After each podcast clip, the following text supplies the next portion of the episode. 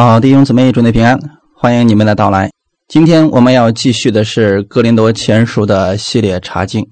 今天我要继续的是《格林多前书》的第五章的内容，《格林多前书》第五章一到五节的内容。我们分享的题目叫“要把这样的人交给撒旦，败坏他的肉体”。我们先一起来做一个祷告。天父，感谢赞美你，谢谢你给我们预备这样的时间。让我们一起在这里查考圣经。我们透过阅读圣经、查考圣经，我们来明白你给我们的话语。我们不是为了学知识而来，我们乃是为了改变我们的生命，改变我们的生活。我们愿意在生活当中，在凡事上能够彰显耶稣你的荣耀。请你带领我们今天的这段时间，让我们每一个人，我们在你面前，我们都能够得着你亲自供应给我们。你知道我们。现在我们的需要是什么？请你来带领我们，把这个时间完全交给圣灵。我相信你掌管着这个时间，你带领我们这个时间吧。感谢赞美你，奉主耶稣的名祷告，阿门。我们来读圣经，《格林多前书》第五章一到五节的内容。风闻在你们中间有淫乱的事，这样的淫乱连外邦人中也没有。就是有人收了他的继母，你们还是自高自大，并不哀痛，把行这事的人从你们中间赶出去。我身子虽不在你们那里，心却在你们那里，好像我亲自与你们同在，已经判断了行这事的人，就是你们聚会的时候，我的心也同在。奉我主耶稣的名，并用我们主耶稣的全能。要把这样的人交给撒旦，败坏他的肉体，使他的灵魂在主耶稣的日子可以得救。阿门。这是我们所读的本文。稍微回顾一下我们上次所分享的内容。上次我们分享到了《哥林多前书》的第四章，保罗提到了呢，神的国不在乎言语，乃在乎全能，就说明呢。神的仆人，他不是光能讲神的爱、神的赦免，他还会提到神的公义、神的权柄。但是保罗希望不是带着行杖到哥林多教会去，而是存着慈爱、温柔的心到他们中间去。所以到了第五章的时候呢，保罗就提出来了他们教会当中现阶段所出现的问题。哥林多教会啊，本来已经有纷争、结党、骄傲和一些麻烦的事情发生了。今天提到的这个事儿呢，竟然连世人都不做的，哥林多人竟然做了。对于罪恶，保罗并没有妥协，在这里做出了审断，要把犯罪的人从教会当中开除。有人就说了：“那恩典之下，新约之下，神不是爱吗？那为什么保罗就没有爱心，没有包容呢？为什么此次保罗变得如此的严厉呢？”我们给大家总结一下：新约之下，我们在恩典之下，不在律法之下，但不代表我们可以放纵，反而。恩典之下，我们更应该做世人的榜样，透过我们的好行为荣耀我们天父的名。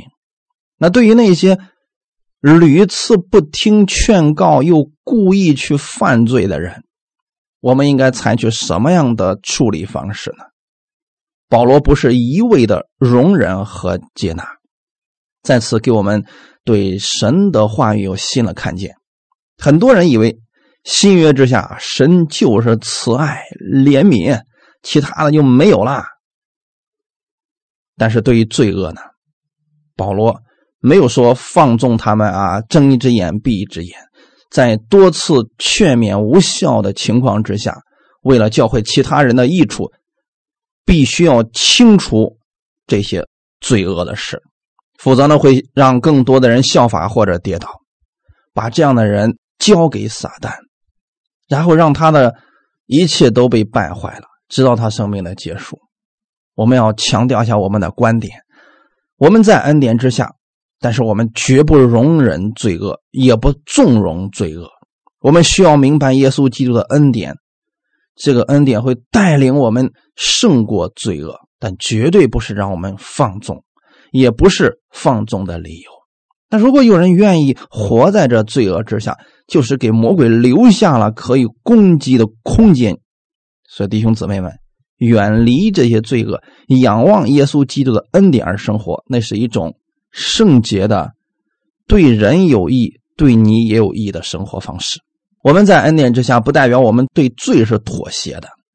今天这些经文可以作为我们在教会当中怎么样去处罚信徒的一个范例。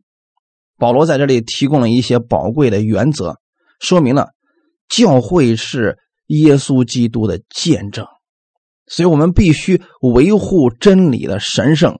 教会绝不包容罪恶。看一下第一节里面怎么说的呢？风闻在你们中间有淫乱的事情，这样的淫乱连外邦人中也没有，就是有人收了他的继母。风闻这个词，在原文希腊文当中是阙文的意思。阙文啊，所以跟我们和合本稍微有点不太一样。它原文当中用的是 holois，所以中文一作风文似乎有点轻描淡写了。因为风闻而来的事绝对不能作为依据。如果保罗是根据风闻就下这样的判断，而且说的话又这么的严肃，那么保罗在处理教会的事情上就太过鲁莽了。但实际上，保罗用的是确闻，而不是风闻。这里呢，是我们处理教会事务的一个重要原则。弟兄姊妹，我们看一段经文：马太福音第十八章十五到十七节。马太福音的。第十八章十五到十七节：倘若你的弟兄得罪你，你就去趁着只有他和你在一处的时候，指出他的错来。他若听你，你便得了你的弟兄；他若不听你，你就另外带一两个人同去，要凭两三个人的口做见证。句句都可定准。若是不听他们，就告诉教会；若是不听教会，就看他像外邦人和税吏一样。啊，弟兄姊妹，这段经文是我们非常重要的一个依据。保罗在这里所做的审断，正合乎主耶稣的教训。所以，我们不要说。今天在新约之下了，所以耶稣的那些教训呐、审断呐，那都没有用了。我我们的神就是爱，我们只讲爱就行了，这样也是不正确的。处理教会人与人之间的问题，不能基于谣言或者某一个人的一面之词，要有确凿的事实证据，否则可能会产生严重的反面效果。所以今天，不管你听某一个人说另外一个人或者另外一个牧师的坏话，如果是一面之词，你千万不要随便相信。但是如果说呢，有两三个人，甚至说好些人都同样的说出了类似的事情，你就可以做一个参考了。然后呢，你可以去问问这个人，或者问问这个牧师，如果他呢？也认为这事是我做的，但是我不认为是错的，那你就可以证出来哦，这个确实是有问题的。但是切不可听风就是雨啊！你还不知道是什么，听一个人一说，马上去宣传啊，某一个牧师不是东西，某一个人不是东西，这样的话其实是一种鲁莽的行为。在提摩太前书第五章十九到二十一节，我们一起来看一下。提摩太前书的第五章十九到二十一节，控告长老的橙子，非有两三个见证就不要收。犯罪的人，当在众人面前责备他，叫其余的人也可以惧怕。我在神和基督耶稣并蒙节选的天使面前，嘱咐你要遵守这些话，不可存成见。行事也不可有偏心。保罗在处理教会问题的时候啊，是非常的严谨的。那假如有人去控告这个教会的长老，保罗给我们的建议是：非有两三个见证啊，连这个事儿都不要受，就当做他是传言。必须有两三个人同时见证这个事情了，我们才看一下到底是什么情况，需要去了解一下。否则呢，连提都不要提这个事儿。那假如这个事儿已经确实了，已经非常明确这个事儿了，犯罪的人当在众人面前责备他，叫其余的人也可以惧怕。保罗在这里给我们做了一个参考，就是。假如这个事情确实了，他自己也承认了，那么就要在众人面前责备他。这责备的目的是为了什么呢？第一，让这个犯罪的人悔改，因为我们是人，只要是人都有可能软弱犯罪或者被迷惑的时候。他只要是认为自己错了，那么呢，他愿意悔改，我们总要接纳他们的。耶稣给我们说了嘛？那假如说。你的弟兄得罪你，他又七次说我错了，他悔改了，你就要饶恕他的。犯罪的人在众人面前，我们去责备他，他能回头，这是个好事同时呢，也叫那些想犯罪的人可以惧怕，让别人知道教会当中也是有规矩的，不是人想干什么就干什么，想怎么玩就怎么玩的。所以说，教会里面的次序和规矩特别的重要。不能让不信的人看我们是乱成一锅粥的一群人。保罗说：“我在神面前和耶稣基督并蒙节选的天使面前嘱咐你们，要遵守这些话。遵守什么样的话语呢？就是只要不是两三个人的控告，就不要去听，也不要去传。那很有可能啊，就是谎言，就是谣言。”那很多时候，为什么我们还是相信了呢？原因很简单，存成见。我们本身对这个人就有意见，对这个长老或者牧师就有意见。结果呢，有人说他一点事我们马上去信，马上去传，这就是心里面存着成见，就很容易啊上魔鬼的当。行事也不可有偏心，就算这个事真的发生了，我们也不要随随便便的再给别人加上。没有发生的一些罪名在身上，所以弟兄姊妹，这里要告诉我们要禁止我们的口舌，同时呢，也让我们有智慧去分辨一切，不要随随便便相信那些控告的言语，因为这个是对教会有极大的坏处的。特别是像今天保罗所提到的，教会里面有淫乱的事情，而且这个不是普通的淫乱，用今天的话来说，这是乱伦。原因是什么呢？有人收了他的继母，所以在这里不要去随便去再深度的去挖掘其他方面的一些问题了。人家在这里所说的事情就是收了他的继母，可能呢这个人的父亲已经离开世界，或者说这个父亲还活着，他有一个后妈或者什么。总之呢，他跟这个继母啊发生了不该发生的关系了。那么现在保罗也确实知道这个事情是存在的。保罗的处理方式就是，把这样不听的人交给撒旦，败坏他的肉体。那么他的灵魂在耶稣基督的日子可以得救的。这是两方面的公正的审判。我们来先来看第二节，第二节就说的是，把行这事的人啊从你们中间赶出去。弟兄姊妹，这是保罗的处理方式。按理来讲，教会里面发生了这样事情。我们有确实的了解到，确实这个人也承认了。那么他知道这个是错的，又不愿意悔改的情况下，在我们多次劝告无效之后，就要立刻将这个人赶出去。可见啊，我们做事是要有方法和智慧的。一味的包容其实就是纵容。那么哥林多教会呢？其实，在当时啊，这种淫乱的风气啊是非常的盛行的。我在讲《格林多前书》的序论的时候，就给大家分享过，格林多呢，实际上它当时是一个非常重要的商业城市，他们就是以寺庙来闻名的。格林多以寺庙闻名，而在这些寺庙当中呢，就供奉着象征希腊美与性的女神，比如说维纳斯。因为当时呢，格林多人就特别迷信，他们就认为呢，如果不跟这些庙妓啊在一块生活啊，他们就没有力量。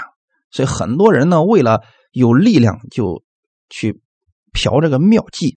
当时呢，周围的人对哥林多人也是非常看不起，所以哥林多人实际上也是腐败的一个代名词，他们就是以不道德闻名于世的。那你会发现啊，这个人那是堕落中的精品呐，跟自己的继母发生了不正当的关系。这个事情呢，连当时不信的人都没有啊。他们虽然说私生活比较混乱，但是他们没有人做这个事情的。但是呢，这事竟然发生在教会当中，所以保罗说，这样的人连不信的都不如。这是何等可悲的一个事情啊！基督徒的道德观应该是高于外邦人的。那凡外邦人觉得都是下贱定罪的事儿，基督徒更不能去行了。我们要做世人的榜样嘛。那么今天我们要给大家来一个劝告啊：恩典之下、新约之下的我们，应该比律法之下的人在行为方面更好。因为这是你活出来的部分呢，请记得，这不是要求，也不是律法的心，而是生命的彰显。你说你今天在新约之下，你新约比旧约好，恩典比律法好，那么好在哪儿呢？你说我知道神不再定我的罪了，然后呢，你如何把你的这个好让律法下的、让不信的人看见呢？耶稣。是彰显出来了恩典和真理，他也确实在行为上让那些人无话可说呀，这是个事实吧？保罗也是呀，他明白恩典之后，他的行为让那些人无可指摘呀。那如果我们活的还不如那律法之下的，甚至说还不如世人的行为败坏。天天攻击人、定罪别人，但是绝不允许别人说我们一点不好的。别人对我们有点要求，我们说你是律法的啊，你是定罪于我。那你这个恩典有什么益处呢？所以各位弟兄姊妹们，恩典绝对不是放纵的借口。这个大家能理解吗？看一段经文，《加拉太书》第五章十三到十五节，《加拉太书》第五章。十三到十五节，弟兄们，你们蒙召是要得自由，只是不可将你们的自由当作放纵情欲的机会，总要用爱心互相服侍，因为全律法都包在“爱人如己”这一句话之内了。你们要谨慎，若相咬相吞，只怕要彼此消灭了。这里的时候。保罗给加拉太人有一个非常明确的劝告：弟兄们，你们蒙召，今天你们蒙了神的呼召，在恩典之下，不在律法之下，是要叫你们得自由。但是自由绝对不是放纵的机会。我们现在是自由的，我们自由之下的生活方式是什么样子的呢？用爱心。互相扶持，弟兄姊妹总知道什么是爱心互相扶持吧？你不能总是一味的要求别人去爱你，这是彼此服侍的。你明白恩典了，你明白耶稣基督的爱了，你就要把这个爱服侍出去。服侍谁呢？服侍那还不明白的。如果我们今天只是爱我们，呃，奉承我们的，说好听的给我们的那些人。那跟不信的有什么区别呢？今天在恩典之下，在新约之下的我们，怎么才能彰显出来耶稣基督的荣耀呢？就是你去爱那个不可爱的，你去服侍那个不配被服侍的人，用温柔的心，用爱心去劝勉他们。这个一定是在行为方面彰显出来，因为人。他能看见的只能是你的行为，他又看不见你的内心。你说的没错，神是看你内心的神，可是人呢，他只能看到你的外表啊。所以你要想彰显耶稣基督的荣耀，把你里边那个真实的生命活出来，就是透过行为让世人看到。再次强调一下，这么讲绝对不是律法，而是生命的彰显。原因是什么呢？加拉太书第五章十四节说：“因为全律法都包在‘爱人如己’这一句话之内了。”我们今天如果总是说啊，律法下的不好，律法下的怎么样？律法下怎么样？律法下是被咒诅的。你这样喊这个口号有什么意义呢？你就把你明白的神的爱活出来，自然就吸引人。全律法都包在“爱人如己”这一句话之内了，所以我们不要总是喊口号啊，喊口号没有用的。真正的，你的生命流露出来会吸引人的。耶稣不是喊口号让人跟随他，耶稣是实实在在的去爱人了，结果才有无数的人愿意跟随耶稣啊。我们今天应该明白这个基本的真理啊。后面的我们不要做。你们要谨慎，若相咬相吞，只怕要彼此消灭了。相咬相吞是跟什么样的人相咬相吞呢？我们看不起那在律法下的，我们看不起不信的，然后打击他们，定罪他们，甚至咒诅别人，这就是相咬相吞。你给别人的是咒诅，是定罪，是毁谤，那别人给你的一定也是这个，彼此之间。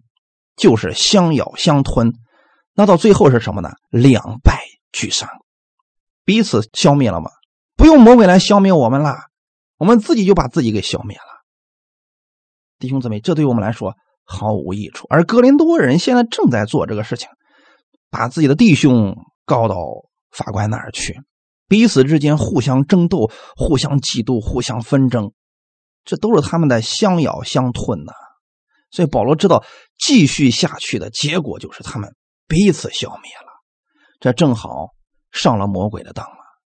他们在彼此相咬相吞的时候，教会里的信徒已经成什么样子了呢？就是刚才我们所说的，道德极其败坏了。因为他看到说啊，这这我们教会的这个领袖们都这个样子的，你说我还能有啥指望呢？所以我。我信了耶稣，我知道我已经得救了，所以呢，我就该怎么活还怎么活吧。我活的糟糕点也没关系，反正我已经得救了。那么今天是不是有很多人也是这么宣扬这这种所谓的真理呢？这是不正确的，这真会让人放纵的。当哥林多教会出现有人收了继母这个事儿的时候啊，他们在干什么呢？我们看第二节，一开始说了，你们还是自高自大，并不爱痛。啊，我们没有必要花太多时间去探讨啊，那个犯了淫乱的人跟他继母之间到底是什么情况？这个不是我们要去讨论的。很显然，这不仅是一件广为人知的丑行。我们不要把重点放在这个地方去啊，重点是哪儿呢？重点是教会里的肢体漠不关心，还继续自高自大，这才是保罗。所担心的，那既然他们争着当师傅，你当师傅既有权利，同时也有责任。你们还是自高自大，是自以为是，沾沾自喜。可能他们太专注于智慧，专注于辩论的事儿，以至于对别人犯罪的事儿都不这么关心了。那么在这里还有另外一层更深的含义，就是甚至说他们以做这个事情为傲。就是以犯罪为荣啊！我们说过，在当时那个年代呢，那个时代当中啊，那个城市的人就是那个样子的。可能到了哥林多教会之后，他们还挺佩服这个人犯罪的胆量。哎呀，你做的这个事啊，连世人都没做呢，真是了不起啊！可能会因为自己的这个罪还洋洋自得呢。虽然他们也觉得这个事啊不正确。也承认这是一件道德腐败的事，可是他们做的事情是袖手旁观、姑息容忍，就等于说向罪恶妥协了。弟兄姊妹，我们爱弟兄绝对不是一味的纵容，这是我们一定要告诉大家的。你真正爱一个人，是看到他错误的时候，责备他，令他回头。不管是我们对弟兄姊妹，还是对我们自己家的孩子，你说，如果你家的孩子小时候就偷别人东西，你知道这个事儿不好，但你说，哎呀，爸爸爱你，呃，这个事儿呢是不怎么地道啊，你把他害了。以利的两个儿子是不是就这么死的呢？以利明明知道自己的两个儿子干了什么样的事情，可是呢，他在自己的儿子面前是轻描淡写呀。哎呀，我听说你们的名声不好啊，他都没有对儿子进行严加管教，结果呢，这个家从此就毁了呀。所以你要真爱弟兄，绝对不是一味的纵容，在他犯错之后，你知道这个事情了，确实这个事情发生了，制止他。如果他听进去了，悔改了，你得着你的弟兄了；如果他不听呢，找三两个见证人，命令他回头；如果再不听呢，把他赶出教会。这就是对他的爱。也许经历一段失败的成长历程之后，他会悔改，会明白你这份来自神的爱。如果他明明现在都已经这个样子了，你们还继续包容容忍，你这最终是把他给害死了。他临死的时候都不知道自己为什么而死的，估计。所以保罗大大责备哥林多教会的信徒和领袖们：你们对这样败坏的人竟然没有做出任何的反应，甚至说你们变相的助长了这种恶行。在这里，我们可以认识到，基督徒有责任关注自己的弟兄姊妹，在他走错路的时候要提醒，甚至是责备，令其回转。我们看一段经文，《以弗所书》第五章九到十一节：光明所结的果子，就是一切良善、公义、诚实，总要查验何为主所喜悦的事。那暧昧无益的事。不要与人同行，倒要责备行这事的人。弟兄姊妹，我们既然是肢体，你有责任去关注你的弟兄。如果你想当师傅，你更应该关注你的弟兄。你如果真是爱他，在他走错路的时候，要提醒他，告诉他光明所结的果子是什么：良善、公义、诚实。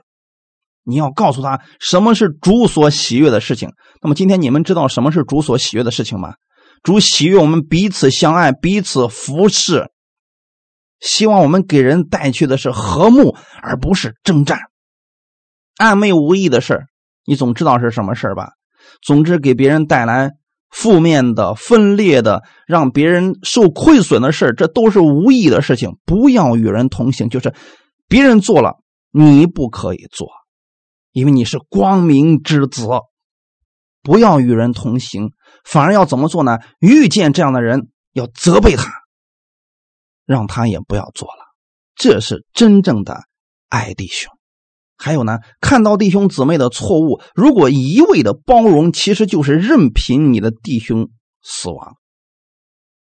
真言书十九章十八节，真言书的十九章十八节的内容：趁有指望，管教你的儿子。你的心不可任他死亡，在这里呢，用了一个儿子，给我们做了一个比喻啊，或者说做了一个指导。趁有指望，什么意思？在这个事情还不是无可挽回的时候，要管教你的儿子。趁有指望，就是还能够有挽回的余地，管教他吧。很多人不理解，说：“哎呀，小孩子应该让他自由去生长，不要限制他，呃，要不然的话，这对孩子太残忍了。如果他小的时候你不管教他，将来由社会去管教他；如果他小的时候犯错了，你不告诉他这是错的，有一天别人会告诉他是错的，但是用的方法你可能都接受不了。趁有指望。”管教你的儿子，不管教，看见错的也不指出来，你就是任他死亡啊！今天有很多人在孩子十二三岁的时候发现问题了，不告诉孩子，等他十八九岁了再管，人家听不进去了。到后来的时候，孩子真出事了，孩子最后埋怨他：“我小的时候，你为什么不告诉我这个事情是错的？”最后还是埋怨他。所以这样的事情在世上已经发生了很多了。我们在教会当中不要做糊涂人了，弟兄姊妹。当你看到另外一个弟兄姊妹的错误的时候，不要总是说：“哎，神爱他，我们要包容他，我们要关心他。”包容和关心不是在错误上包容他，你发现错误一定要给他指出来，让他改正，这才是真正的对他的包容。只是说我们不定罪，他说啊，你这样的人就是社会的败类，是渣子，这是明显的定罪了嘛？我们让他知道这个事儿是错的，是不可以做的。但是我们呢，仍然接纳他，这是弟兄姊妹之间要做的事情。用温柔的心挽回他们。看一段经文，《加拉太书》第六章一到二节，《加拉太书》第六章一到二节，弟兄们，若有人偶然被过犯所胜，你们属灵的人当用温柔的心把他挽回过来。又当自己小心，恐怕也被引诱。你们个人的重担要互相担当，如此就完全了基督的律法。好，弟兄姊妹，我们看这段经文啊。若有人偶然被过犯所胜，我们看到弟兄姊妹犯罪了，我们的态度是什么？绝对不是今天任教是讲了，那么对待犯罪的人要果断，要把他弄出去。那是最后的方式。我们先做的是劝勉，令其悔改，挽回他，而不是发现人错误立马赶出去，那教会就没人了。因为我们都是不完全，我们都会有被过犯所胜的时候啊。所以这里面的顺序大家一定要明白了啊。先是提醒、责备，然后呢，你可以去。说话重一点总之呢，希望他先悔改，这是言语上的。那如果你屡次劝告这个人都不悔改呢，最后才能把他赶出去啊！所以不要一开始就把人赶出去了。那么教会里面有几个是属灵的人？没有了。偶然被过犯所胜的，我们一定要把它挽回来。然后呢，又当自己小心，恐怕也犯了他相同的这个罪。在这方面，我们要告诉大家的是，不要随便定罪别人。因为你定罪别人时候，是你觉得你自己不会犯这个错误，那么有一天你犯的时候怎么办？别人也定罪你吗？所以说这一块其实是爱心的体现。你们个人的重担要互相担当。你看到他软弱了、犯罪了、跌倒了，在这个事情上跌倒了，你去挽回他，同时也要去担当他这个重担。就是说，然后知道他是被过犯所胜的，我们也要警戒我们自己啊，彼此劝勉。搀扶他站起来，这就完全了基督的律法。基督的律法跟摩西的律法区别在哪儿呢？摩西的律法是定罪，是咒诅，但基督的律法总体来说是爱，就是希望他悔改，希望他离弃罪恶，回到神面前。弟兄姊妹，哥林多教会的问题是什么呢？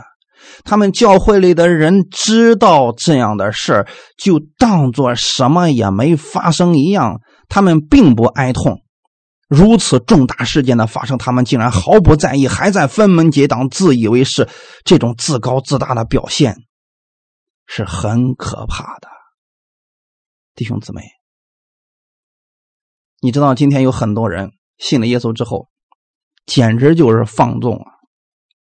有些人说了，我们都信耶稣了，还领什么结婚证呢？藐视了国家的律法。我们都信耶稣了，还还什么钱呢？让耶稣去还吧。不想想这种方式，这难道不是一种放纵吗？就他明明借了别人的钱，不还了，还理由很充当，说我都信耶稣了，还什么钱呢？耶稣都替我做了，啊耶稣就还吧。你不觉得这个是很可笑的事情吗？用难听的话呢，这就是无赖。世人都不会这么做的，所以他们认为说，如果你让我去做这个事那我就是不自由，你就是用律法在辖制我。他们以这个自由为借口，弟兄姊妹，实际上这是曲解了在基督里边真正的自由。他们用这种自由给自己的放纵找了一个借口，实际上并不明白神的恩典和怜悯。一个真正爱主、爱教会的人，一定会关心别的信徒的表现，并且对别人的堕落，绝对应该拥有一颗哀痛的心。那如果我们劝了多次，别人不担不轻，反而诬陷你，反而抵挡你，继续那么过生活呢？一定会有这样的人啊！我们千万不要说没有啊，一定会有这样的人啊！你劝了很多次，他把你当仇敌一样看待。当一个信徒堕落到完全属肉体的地步，而且犯罪之后毫无悔意，仍然一意孤行，教会就必须做一个决断，那就是断绝与他的来往。一面呢叫他自觉羞愧，一面使教会的其他人不至于跌倒或者受到亏损。铁撒罗尼迦后书第三章十四到十五节。铁撒罗尼迦后书第三章十四到十五节：若有人不听从我们这信上的话，要记下他，不和他交往，叫他自觉羞愧；但不要以他为仇人，要劝他如弟兄。保罗的话语其实是非常中肯的啊，就是我们遇到这样犯罪的人，屡次教导都不听了，你要记下他，不要跟他交往，让他自觉羞愧。大家都。不这么做，让他自己去想想为什么大家都离弃他了。所以弟兄姊妹在这儿呢，我也想跟那些一意孤行的人来一个警戒啊！如果你做一件事，大家都不认可，你做了很多次，大家都不同意，你做一次失败一次，做一次失败一次，最后呢，大家都离开你，都离开你，你要从你身上找问题，不要觉得都是大家的问题啊！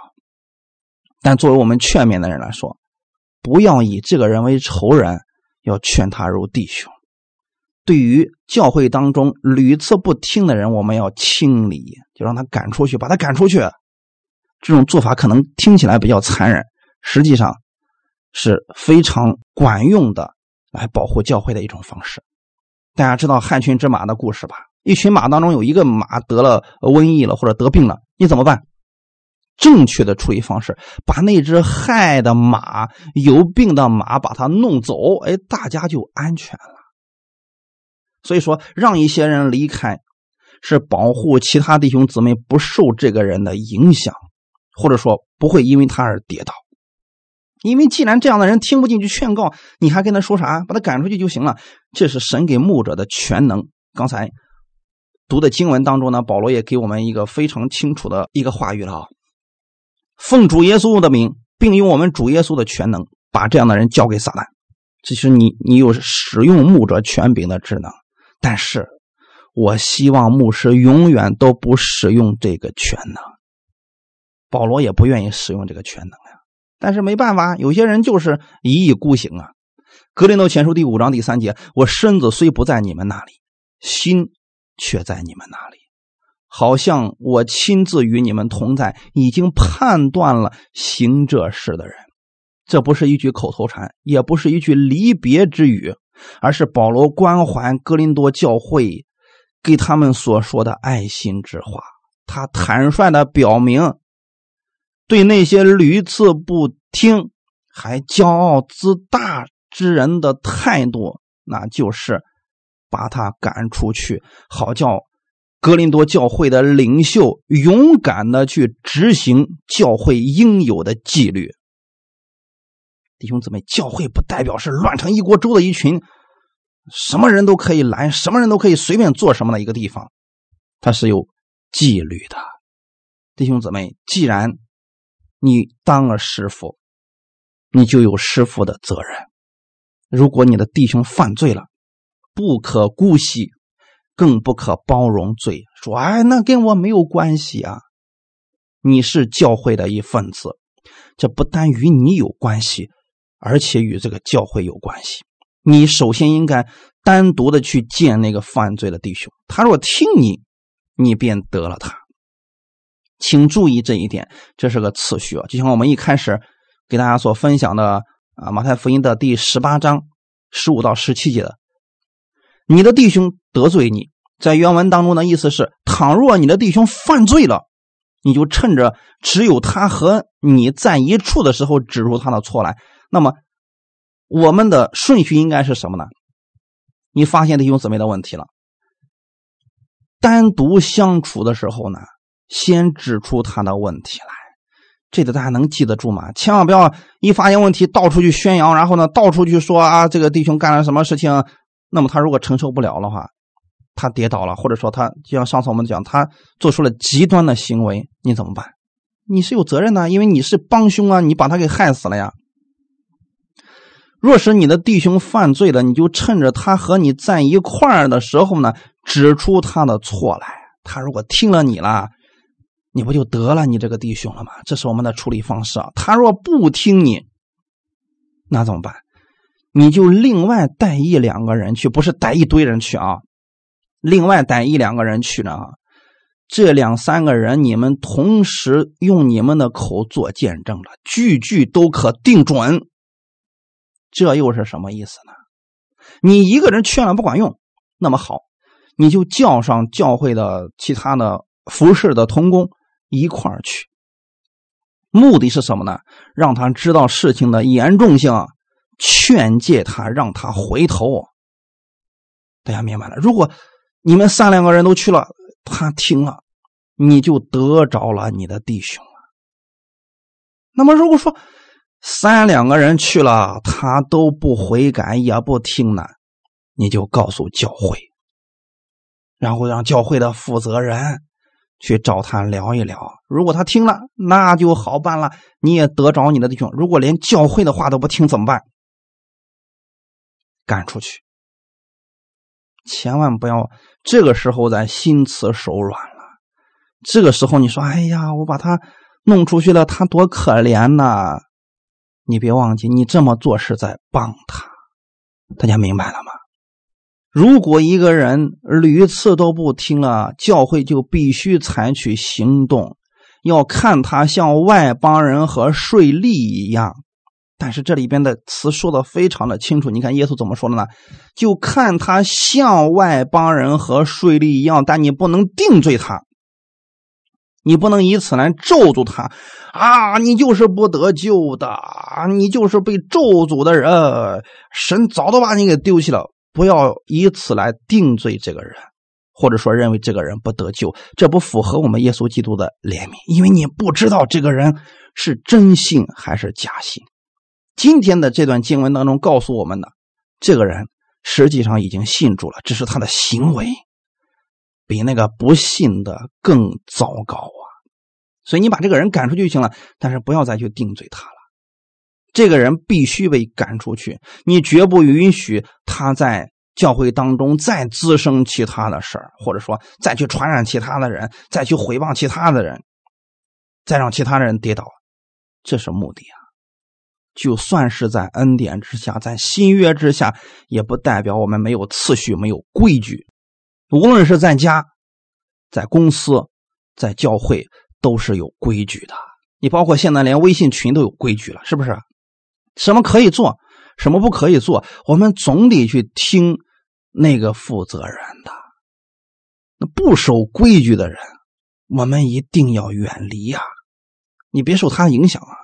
所以在这里，神说的是屡次劝勉之后，那些人不守规矩的话，就把他清理出去。目的是保护其他人不受传染，也不让大家失去信心。你想想看，教会里面有这么一个人存在，生活如此败坏，其他人会不会效法呢？如果我们继续让他留在这儿的话，会呀。他又觉得自己是正确的，谁的话都听不进去，一意孤行，那肯定会影响其他人，会让其他人真正爱主的人会跌倒的。铁撒楼尼迦前书。第五章十二到十四节，一起来看一下《铁撒罗尼迦前书》五章十二到十四节。弟兄们，我劝你们敬重那在你们中间劳苦的人，就是在主里面治理你们、劝诫你们的。又因他们所做的功，用爱心格外尊重他们。你们也要彼此和睦，又要劝弟兄们要警戒不守规矩的人，勉励灰心的人，扶助软弱的人，也要向众人忍耐。这段经文极其重要，我劝你们敬重那在你们中间劳苦的人，就是在主里面治理你们、劝诫你们。你想看治理你们的是谁？谁愿意治理你们？真正把你当亲人、把你当朋友的那个人，把你当弟兄姊妹的人，才会去治理你。治理的目的是为了你更好。劝诫呢？走错了，他肯定要说一些你不爱听的话，但总之是让你回头的。如果你连这个都不理解，是那治理你的、劝诫你的人为仇敌，你可能真的就离跌倒不远了。神给我们的话语是：对这样的人，我们要用爱心格外去尊重他们。然后我们要怎么做呢？彼此和睦。所以说，新约之下不是没有要求，让我们彼此和睦，而且让我们有智慧的去生活。警戒不守规矩的人，所以对于不守规矩的人怎么做的呢？警戒他，责备他。如果再不听，清理掉。勉励灰心的人，如果他确实被清理出去了，然后呢，又碰南墙了，伤痕累累的，你去找到他，仍然要勉励他重新站起来，扶助软弱的人。一样的，我们不是把这个人彻底打入死刑，然后呢，从此以后跟他断绝永远的关系。在他知道自己错了的时候，我们还需要去重新把他。拉起来，保罗人不在哥林多，但是心却一直关心着哥林多人的生命啊。保罗希望他们生命可以健康的成长啊。那对于那些害群之马怎么办呢？格林多前书第五章第五节说，要把这样的人交给撒旦，败坏他的肉体，使他的灵魂在主耶稣的日子可以得救啊。所以，首先要做的事情是什么呢？赶出教会。那么这里边说了，败坏他的肉体啊，任由撒旦去辖制他、摧残他。一看到这些经文，很多人说：“哇，好可怕呀！”我今天把这个题目发给大家的，有一些人说：“哇，好可怕！你说我是不是犯罪了呀？你告诉我我哪儿错了，我改。”我说：“不是说你的，你看一下经文是什么。”听什么？很多人就是一看到这个经文就很害怕。哇！你看，把他交给撒旦了，败坏他的肉体了。牧者确实有这样的权柄，但是我不希望牧者使用这样的权柄。为什么保罗能够把这个人交给撒旦呢？你说这个人难道就真的一无是处了吗？任由撒旦去败坏他，这是什么情况呢？这里其实这个人已经完全属乎肉体了，他既不听进去教会的劝勉，也。不愿意按照神的话去生活，那么这个人必须被对付，必须被对付。为什么呢？为什么说把他交给撒旦？这个原因是什么？到底是什么意思呢？他的意思是，他自己的意愿是愿意堕落，愿意听从魔鬼的话，愿意让撒旦来辖制他，所以保罗放手了。撒旦就完全掌控他了，不是保罗没有给他们机会，是他们根本不听，不要，一意孤行啊！今天这样的人可是不少啊，所以他们最终会落到哪儿呢？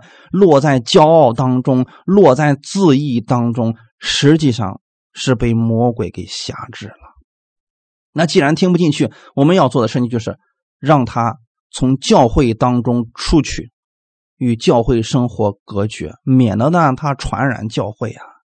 隔绝是对教会其他人的庇护和保障！所以我们不能说哎呀，他也是弟兄啊，我们得容忍他，让他留下来吧。你容忍这些事情，他会传染其他的人。那么这个人，我们把他赶出去，他有一天知道自己的错了，回过头来，他仍然是一个被得着的弟兄。那如果他甘愿被肉体所辖制，他其实的结局一定是不好的。我们猜都能猜出来的。他这个肉体的欲望，有一天一定会凋谢、萎缩、死亡。他就算在肉体上不断的去寻找满足，有一天他也会因为不满足而痛苦。所以将这样的人赶出去，是因为他已经选择听撒旦的话去生活，所以我们绝不可以在教会里边容忍他，留下就是容忍呐。然后赶出去之后呢，保罗给了我们一个非常清楚的答案啊，赶出去不代表说他是不得救的啊，使他的灵魂在主耶稣的日子可以得救。主耶稣的日子就是指主耶稣再来的日子。耶稣第二次再来的时候，这个人是得救的。所以透过这节经文，我们也再次证明了信就得救，与行为无关。约翰福音第十章二十八到二十九节：“我又赐给他们永生，他们永不灭亡，谁也不能从我手里把他们夺去。我父把羊赐给我，他比万有都大，谁也不能从我父手里把他们夺去。”你只要是得救的，魔鬼就算可以诱惑你犯罪、堕落，但你的灵魂仍然是得救的。弟兄姊妹，如果有人知道自己是得救了，却愿意活在魔鬼的欺骗之下，愿意过堕落放纵的生活，听不进去神的话语，最终会害了他自己。比如说那个好赌的人，今天我们告诉他不要再赌了，他听不进去，他已经信耶稣了，仍然每天去赌的话。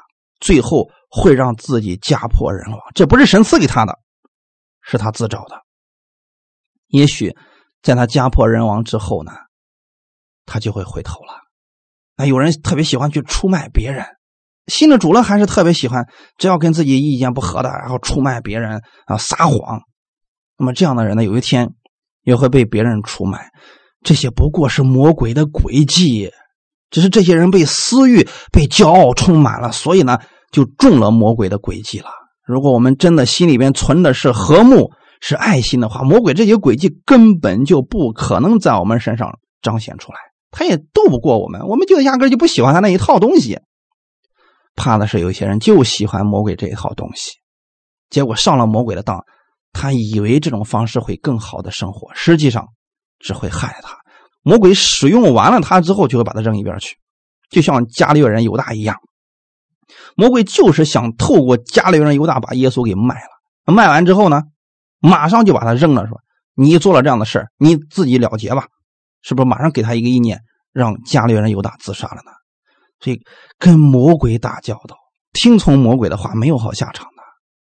提摩太前书第一章二十节，其中有许米乃和亚历山大。我已经把他们交给撒旦，使他们受责罚，就不再谤读了。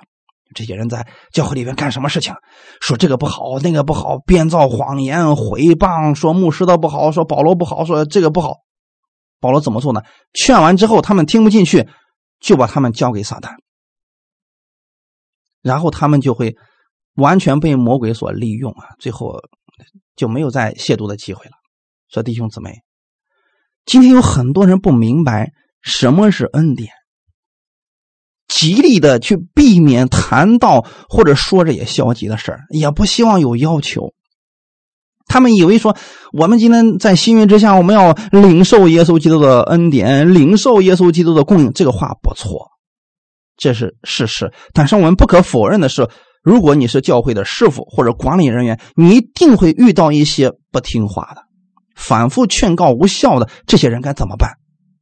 难道你在教会里边不说吗？这些事情大家都知道怎么办？绝对不能使用鸵鸟政策。大家知道鸵鸟吗？遇到敌人的时候，把他的脑袋藏在藏在那个沙子里边，庞大的身躯却露在外边。弟兄姊妹，新约圣经当中确实有，确实有很多地方是给我们应许的，但是。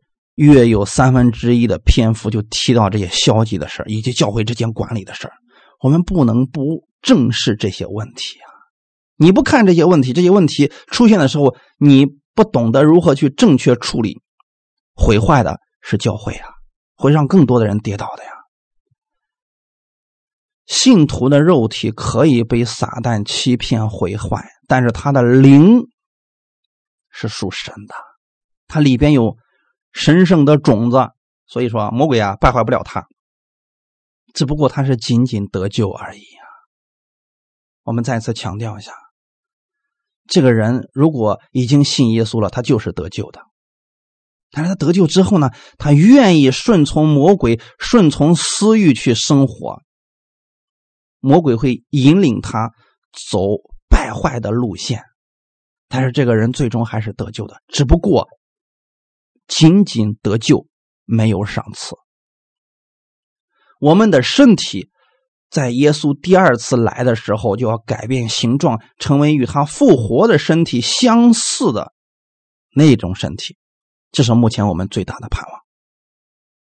最后，我们读一段经文，然后我们就结束。希望大家呢知道你是得救的，然后过圣灵引导的生活，不要去顺从魔鬼，因为那样的话，在神那里没有任何纪念，也没有赏赐。格林都前书第三章十三到十六节，个人的工程必然显露，因为那日子要将它表明出来。有火发现，这火要试验个人的工程怎样。人在那根基上所建造的工程若存得住，他就要得赏赐；人的工程若被烧了，他就要受亏损，自己却要得救。虽然得救，乃像从火里经过一样。岂不知你们是神的殿，神的灵。住在你们里头吗？这段经文告诉我们很清楚：我们今天得救了，我们仍然有选择的权利。第一，顺从圣灵而生活；第二，顺从肉体而生活。但是，顺从肉体的所有生活都不被神纪念。顺从圣灵的生活，你不单对自己有益处，而且呢，能够造就别人、安慰别人、鼓励别人。这是耶稣希望我们过的生活。这样的生活也会给我们自己带来极大的荣耀。最终，我们还要得赏赐。愿我们弟兄姊妹顺从圣灵而生活，也赐给我们弟兄姊妹智慧，去处理教会当中的其他事物，真正的用爱心去帮助别人。一起来祷告，天父，感谢赞美你，谢谢你借着这样的话语来帮助我。是的，主啊，你爱世人，但你不喜爱罪恶。你宽恕人所犯的过犯，但你不宽恕罪恶。你希望我们能够活在耶稣的恩典之中，依靠耶稣的恩典过分别为圣的圣洁生活。这是你给我们每一个人的期望。我们知道，我们能过这样生活的力量，是真正认识了耶稣你的恩典。请你赐给我们弟兄姊妹力量，让我们靠着你的力量去过荣耀你的生活。也赐给我们智慧，让我们远离那些反复无常，远离那些乐意在最终生活的人，让我们自己也警戒我们自己不做这样的事情。请你帮助我们在教会当中与人和睦的生活，这是你所喜悦的生活。让我们彼此相顾，彼此的去担重担，彼此鼓励，彼此提醒，在爱里边相互成长。感谢赞美你，一切荣耀都归给你。奉主耶稣的名祷告，阿门。